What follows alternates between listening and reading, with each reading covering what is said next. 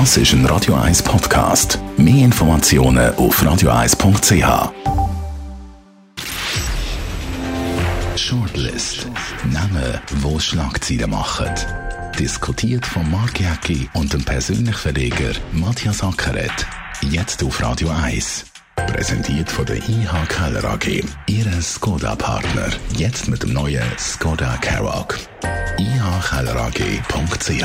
Willkommen zu der Shortlist Nummer 105. Heute diskutieren wir über die Namen. Marcel Koller, der Zürcher Coach vom FC Basel, muss trotz überragender Rückrunde mit Göpsig die Stadt am Rhein wahrscheinlich verlassen.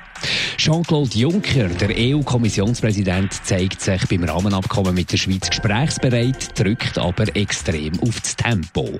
Und Andreas Glarner, der SVP-Haudegen, hat sich für sein Pranger-Fauxpas mit der Lehrerin halbherzig entschuldigt und indirekt den Rüffel von den Nationalratsparteikollegen kassiert.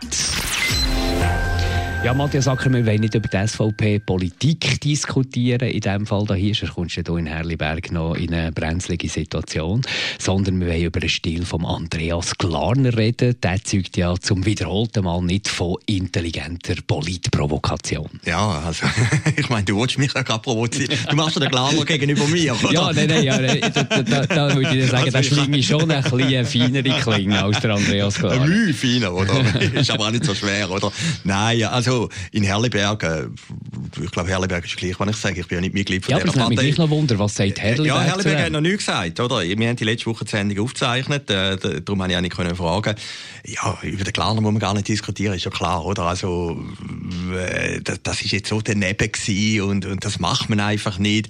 Ich finde dann gleich noch interessant, dass es dann wirklich Leute gibt, die dann deren Namen Lehrerin anläuten. Also, ja, äh, ja. Äh, aber, aber das, ist, das sind sich aber, alle einig, aber mit, dieser, mit dieser Art von Politprovokation gehst du ja genau auf die, äh, ich sage jetzt dann mal, die Schluss, genau, auf die, auf die ja. Amöks, oder? Auf die, auf die ganz rechts aussen, wo du eigentlich gar nicht willst. Als Partei gehst du natürlich, die tust natürlich du animieren, äh, dieser Lehrerin. Stell dir mal vor, die Lehrerin, oder? Die hat eigentlich gemäss Gesetz ja extra nachgeschaut. Es gibt es als Gesetz einen Paragraph vom Zürcher Volksschul, von der Zürcher Volksschulverordnung. Dort heißt es wörtlich, die Gemeinden dispensieren Schülerinnen und Schüler aus zureichenden Gründen vom Unterricht Geschäftsbesuch. Dispensationsgründe sind unter anderem hohe Feiertage oder besondere Anlässe religiöser oder konfessioneller Art. Also sie hat eigentlich gemacht, was in der äh, Volksschulverordnung drin steht. Sie hat äh, den Eltern einen Brief geschrieben und gesagt, eben wegen dem äh, äh Schlussfest vom, ähm, zum Ende vom Ramadan, Bayram heisst das Fest, können die Schüler ohne Jokertag frei nehmen. Der Andreas Klarner hat darauf aber ihre Handynummer, die Schulhandynummer gepostet und die Leute animiert, deren anzuleiten. Fauxpas Nummer eins. Nie auf die Schwachen, nie der Bürger, der Wähler schlussendlich bloßstellen. Und das, das ist schon mal der erste Fauxpas, den er gemacht hat. Ja, du musst auf die Starken gehen. Ja, du musst auf die Starken gehen. Und ich glaube, es ist auch ein Denkfehler, oder? Der Andreas Klaner sagt, heute in der Weltwoche jetzt einen Bericht drin, sagt, er hebt das Thema thematisieren. Ich glaube, das Thema ist gar nicht thematisiert, sondern alle sagen, die Aktion kannst du nicht machen, oder? Und bei der Provokation ist natürlich immer so, eine Provokation darf einfach eine gewisse Linie nicht überschreiten, oder? Und ich glaube einfach auch bei den SVP-Wählern, die sagen einfach, das geht einfach nicht, das kannst du nicht machen. Also das ist jetzt 100 Prozent, 150 Prozent, wenn es das gibt, kontraproduktiv gewesen. Und vor allem schadet der Partei schlussendlich. Und darum erstaunt es mich, dass indirekt kritisiert wird. Ja, äh, da bin ich jetzt... Der Richard Gier aus dem Berner Oberland. Ja, der ist äh, dein, dein äh, Kollege, oder? der Adrian Amstutz. das ist ein kläglicher Versuch jetzt von einer Gegenrede. Ja, äh, ich meine, es, es, ich, ich, ich möchte es nicht vergleichen mit der Aussage von der Tammy Glauser, oder? Ich meine, ich finde die vom, vom Glarner auf den, auf den Mann spielen, finde ich natürlich viel das kannst du einfach nicht machen, oder? Man, man, aber man muss das primitiv, man ja, muss das Wort primitiv. Aber, aber man ja gesehen, bei der Tammy Glauser, jetzt, wo sie die Aussage gemacht hat über die Veganer, ich habe das noch am Farbtupfer gefunden, ist die Partei ja völlig überfordert gewesen, oder? Eine Partei ist immer überfordert, wenn einer von den Exponenten zu weit geht, wie auf die eine Seite ist er natürlich ein Teil davon, ja, du, ja. Und, und, und die Unbeholfenheit vom Richard Gier vom Oberland habe ich irgendwo noch können nach. Natürlich hätte er das auch primitiv gefunden. Aber Entschuldigung, ja. wie lange ist es gegangen, bis da eine Reaktion ist gekommen. Da kann nicht vor der Überforderung der sein. Erstens mal ist es relativ lang gegangen, bis die Partei überhaupt so halbherzig reagiert. Zweitens ist, ist, ist der Andreas Glarner, den kennt man ja. Man weiss ja, dass der einem schaltet ja, mit, seinen, mit seinem Zweihänder. Gut, man kann schon gar nicht Zweihänder sagen. Es ist einfach wirklich äh, unter jedem Stammtischniveau. Und zwar nach dem zweiten Teil vom Abend, wenn schon ziemlich viel Bier geworfen ist. Er geht noch unten rein, er schafft es noch nüchtern unten reinzugehen. Und so einen musst du kalt stellen in der Partei, weil der bringt dir nichts. Das weiß ich jetzt nicht. Aber, aber auf der anderen Seite muss ich sagen, die Partei hat doch gedacht, die ganze Sache geht dann irgendwie vorbei. Und, und es ist natürlich über das Wochenende, über die Pfingsten immer noch ein Thema geblieben. Und dann haben sie müssen reagieren. Ein bisschen unbeholfen, gebe ich zu. Wie gesagt, ich bin in Partei ich hätte es vielleicht anders gemacht, aber ich kann es noch ein bisschen nachvollziehen, der Schlingelkurs vom äh, Richard Kier, vom Oberland. Da muss man einfach langsam auch als Andreas Klarner probieren, ein bisschen zu denken und vielleicht, oder vielleicht kann er das gar nicht, die feine Politprovokation, die, die dann schlussendlich etwas bringt. Es ist doch immer so, wenn einer mit Provokationen groß geworden ist, dann, dann hätte man das, er hätte ihn ja gleich zum Nationalrat gemacht, zum Gemeindepräsidenten in Lierli, Oberwil ist er nicht, wir haben ihn ja eigentlich noch gern gehabt, äh, dann, dann siehst du natürlich die Schattenseiten auch nicht, oder? Und, und höchstwahrscheinlich weiß er oder begreift gar nicht so recht, was jetzt da passiert ist. Und, äh, Komm! Aber ich weiß es nicht. Ich kenne ich kenn, ich kenn den Glas. Ja, nein, aber er ist doch... Äh, er ist, er ist ja wie, wie so ein kleiner Komiker, der auf der Bühne einen alten Witz erzählt. Oder? Wo, ja, es lacht ja. niemand mehr, weil, weil wir, wir kennen es jetzt langsam. Der Andreas Glarner, der ja, weiß doch ganz genau, was er macht. Ja, natürlich. Aber er hat, er, ich glaube, er hat sich voller ähm, entschuldigt, wie er äh, so in den Shitstorm gekommen ist. Ich, ich wollte einfach sagen, vielleicht hat, ist, er, ist ihm heute noch nicht bewusst, was er eigentlich mit der Lehrerin angestellt hat. Aber wie gesagt, ich kenne Andreas Klarner nicht, ich bin in Partei. Und du glaubst immer an das Gute im Mensch? Oh, schlussendlich. Oh, selbst im Andreas Glarner. Ich möchte jetzt nicht gerade äh, zu einem Massenmörder machen. Also, nein, man muss, man muss schlussendlich dann auch ein bisschen fair sein, oder? Also, wenn, äh, du bist jetzt halt äh, vielleicht ein bisschen linker als ich, äh, aber, aber wie gesagt, gesagt ich finde die, ich find die, find die, ja, ich finde die Aktionen unterirdisch, ich finde sie kontraproduktiv für die Partei und, und es ist natürlich, zeigt auch ein bisschen den Zustand im Moment von der SVP, sie kommen mit ihren Themen einfach nicht durch. Ein anderer Provokateur auf unserer Liste heute, der Jean-Claude Juncker, der EU-Kommissionspräsident, hat am Dienstag auf einen Brief vom Schweizer Bundesrat reagiert. Der hat sich am Freitag ja hinter das institutionelle Rahmenabkommen gestellt, aber in drei Punkten Präzisierungen von der EU gefordert und haben wir da eine Deadline bekommen bis zum 18. Juni. Ich meine, auch die EU-Müllen äh, malen langsam, auch dort ging es nicht so schnell, wahrscheinlich noch ein bisschen länger, aber unsere Müllen sind halt auch nicht so wahnsinnig schnell. Also das da Datum ist schon sehr speziell. Die ja. kurze Frist ist auch von allen Parteien kritisiert worden. Ja, ja, klar. Äh, der, der, Juncker tritt ja von der Bühne ab. Vielleicht wird es einfach noch schnell das Traktandum durchbringen. Äh, es wird auch nichts passieren jetzt über den Sommer. Es wird nichts passieren bis zu den Wahlen mit dem Rahmenabkommen.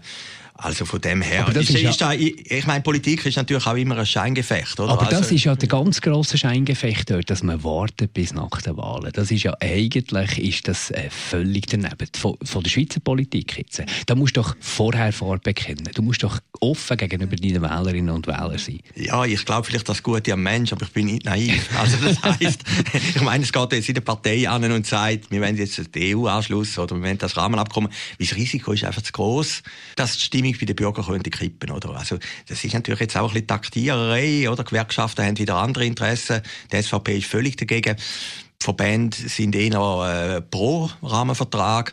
Also man muss sich ja irgendwo auch suchen. Und in der Schweiz ist ja eigentlich immer gleiche Konsensland. Am Schluss hat man ja dann irgendeine Lösung gefunden, oder?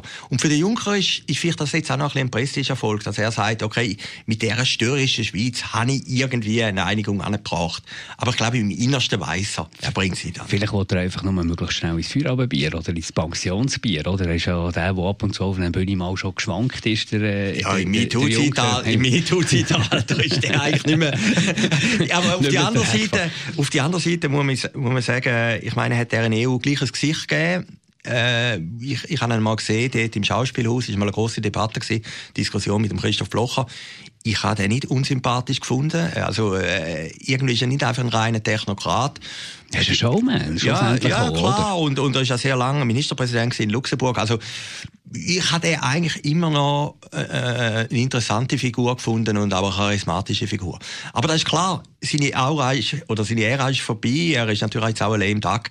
Und, und, und das ist natürlich ein bisschen Scheingefecht, dass er jetzt sagt, die Schweiz muss passieren. Aber man muss natürlich auch sagen, wenn man jetzt aus Sicht von der EU, auch ohne das irgendwie zu werten, das Ganze anschaut, das ist schon die Schweiz ein bisschen wie ein Goalie, der mit einem Vorsprung noch ein bisschen probiert Zeit zu schinden, indem er den Ball nicht freigibt. Also es wird schon extrem zögerlich agiert in, in diesen Sachen. Ja, aber die Schweiz ist auch nicht in der EU, muss man einfach mal sagen. Oder? Und, und, und, und die EU hat natürlich ein anderes Problem im Moment. Das ist das Glück von der Schweiz. Das ist der Brexit, oder? Wo alle Konzentration ist jetzt auf England gerichtet. Also ich glaube, die Schweiz ist jetzt ein bisschen im Windschatten von dieser ganzen Geschichte und das ist für die Schweiz sicher nicht ganz schlecht. Da wird es noch ein bisschen diskutieren geben, auch von Seiten von der EU wird da noch ein bisschen die eine oder andere Spitze wahrscheinlich auf uns zukommen. Genau, aber und jetzt, jetzt sind natürlich Sommerferien, dann passiert auch nicht mehr so viel. dann sind noch Wahlen in der Schweiz, passiert auch nicht mehr so viel. Also von dem her wird das ein bisschen ein nebenendiges Zum, zum Glück passiert immer ein bisschen etwas unserem Kernthema Fußball, wo wir ja beide die, die extremen Experten sind. Aber natürlich, wenn es Zürcher betrifft, da kommen wir aus dem Büsch führen. Marcel Koller bestätigt ist zwar jetzt, wo wir die Sendung aufnehmen, am Donnerstagvormittag noch nicht, aber es sieht so aus, als ob der Zürcher Coach vom FC Basel, der Marcel Koller, trotz überragender Rückrunde, hat er auch den Göpp geholt und, und, und sehr gut gespielt mit seiner Mannschaft, muss abtreten. Also lokal, ich könnte mir noch vorstellen, dass so das, das Lokaldenken äh, beim FC Basel vielleicht eine größere Rolle spielt als bei GC oder beim FC Zürich. Also wenn man von Basler ist, dann hat man immer noch ein die bessere Chance, als wenn man aus Zürcher eine gute Leistung bringt. Ja, das ist schon interessant, jetzt bei dem Wechsel. Also da sprichst etwas Interessantes Also das, das, Basel-Gen ist alles stärker wieder bei IB oder bei Zürich oder weiß Gott wo. Äh, und, und der Rahmen, wo jetzt bei Aarau ist, habe ich jetzt gelesen, seine Qualifikation ist, dass er ein Urbasler ist und irgendwie jetzt Basel als guter Typ gilt. Und, ja, und hat ja schon beim FC Basel äh, genau, gespielt. Und, und, und ist ein Freund äh, vom Strehler und, und weiss genau. Gott was, oder?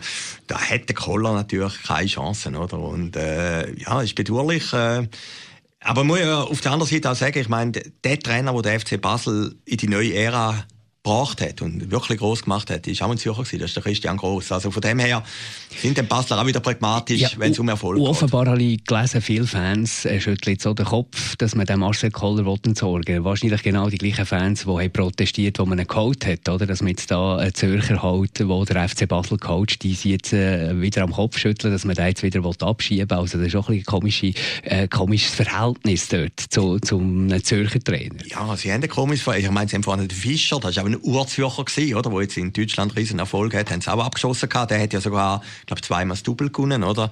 Äh, mehr, mehr geht ja eigentlich nicht. Haben sie auch gesagt, ist der falsche, oder? Beim Koller, wo ja in Österreich bewiesen hat, dass er ein super Trainer ist, hat man das gesagt gehabt. Der Christian Gross hat am Schluss auch müssen gehen. Äh, gut, der Murat Yakin, der war ein Basler gewesen, hat irgendwie auch müssen gehen nach einer Saison, weil er irgendwie arrogant ist, er weiss Gott was. Also Basel ist irgendwie ein heikles Pflaster. Aber, jetzt kommt eben das Aber das ist dann noch spannend. Das Momentum bei Basel ist ein bisschen weg, oder? Es ist auf Bern übergegangen. Ja, ja, aber das kommt wieder zurück. Wenn ich die Rückrunde anschaue vom FC Basel und das so weitergeht, dann muss ich also sagen, habe ich als IB-Sympathisant also ein paar Sorgenfalten im Gesicht für die nächste Saison. Ich kann mir vorstellen, dass der FC Basel da schon wieder kommt. Aber es gibt ja zwei Vorwürfe, die ich nachvollziehen kann, dass man dann dort Reissleine zieht an Marcel Kohl. Der eine ist unspektakulär gespielt und Fußball ist Entertainment, wenn du dem Publikum ein langweiliges Spiel bietest, zwar auch immer ein bisschen gewinnst, aber halt nur mit 1-0 oder so, dann, dann sind die Fans unzufrieden, dann liefert man den Spektakel nicht. Und der zweite, der Rückhalt im Team fehlt offenbar.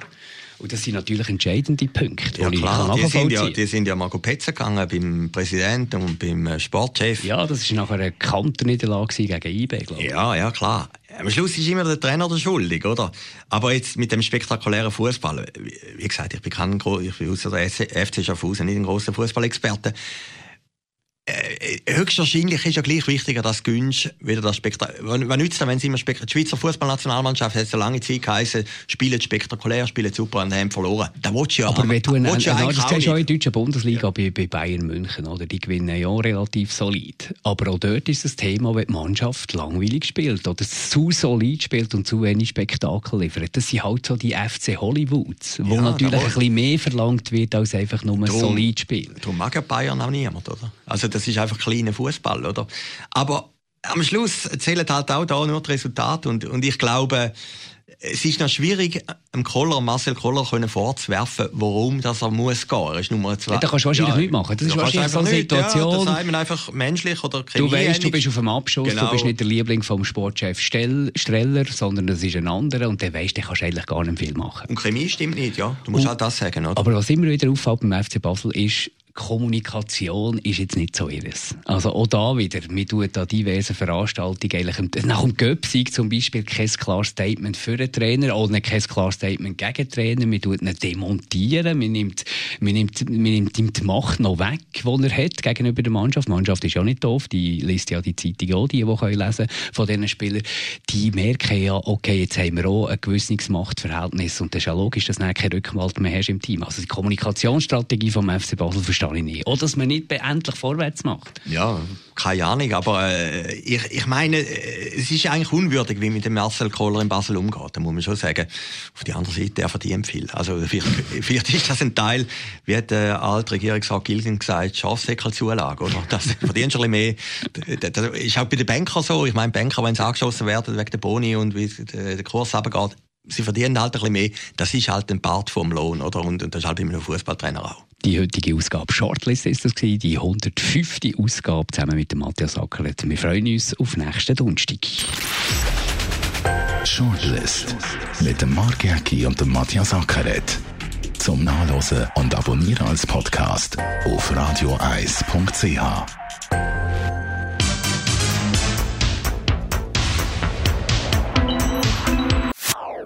Das ist ein Radio 1 Podcast. Mehr Informationen auf radioeis.ch.